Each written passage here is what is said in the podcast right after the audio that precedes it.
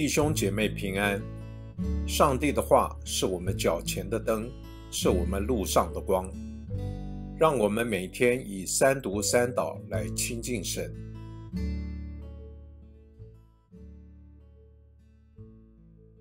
一月十一日星期四，士师记二章六节到十五节。约书亚解散百姓，以色列人回到自己的地业，占各自的地。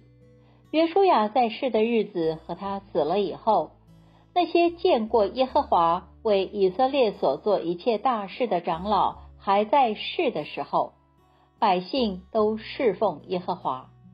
耶和华的仆人嫩的儿子约书亚死了，那时他一百一十岁。以色列人把他葬在他自己地业的境内，以法莲山区的亭拿西列。在加什山的北边，那时代的人也都归到自己的列祖。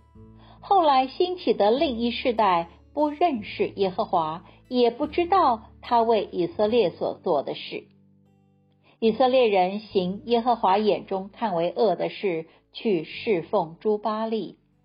他们离弃领他们出埃及地的耶和华，他们列祖的上帝，去随从别神。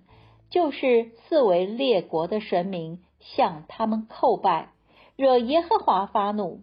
他们离弃了耶和华，去侍奉巴利和亚斯他路。耶和华的怒气向以色列发作，把他们交在抢夺他们的人手中，又把他们交给四维仇敌的手中，以致他们在仇敌面前再也不能站立得住。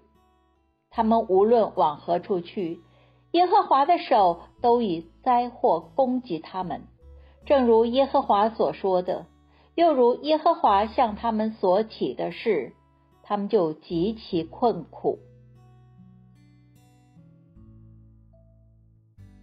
我们一起来默想：约书亚逝世后，在应许之地上的以色列人。开始了一个不确定的年代。经历过耶和华上帝带领的那一世代的人已经凋零，新一世代没有经历过上帝带领他们连番征战，终于可以安歇于此地的百姓，开始离开他们的信仰，进入四世纪，一连串背叛，上帝发怒。落入仇敌之手，上帝兴起拯救者事实，脱离危险，又再次背叛的恶性循环中。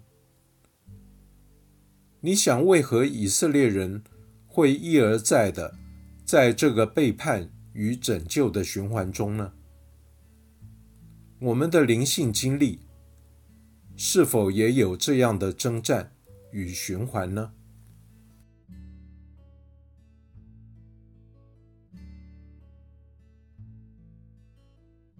请默祷，并专注默想以下经文，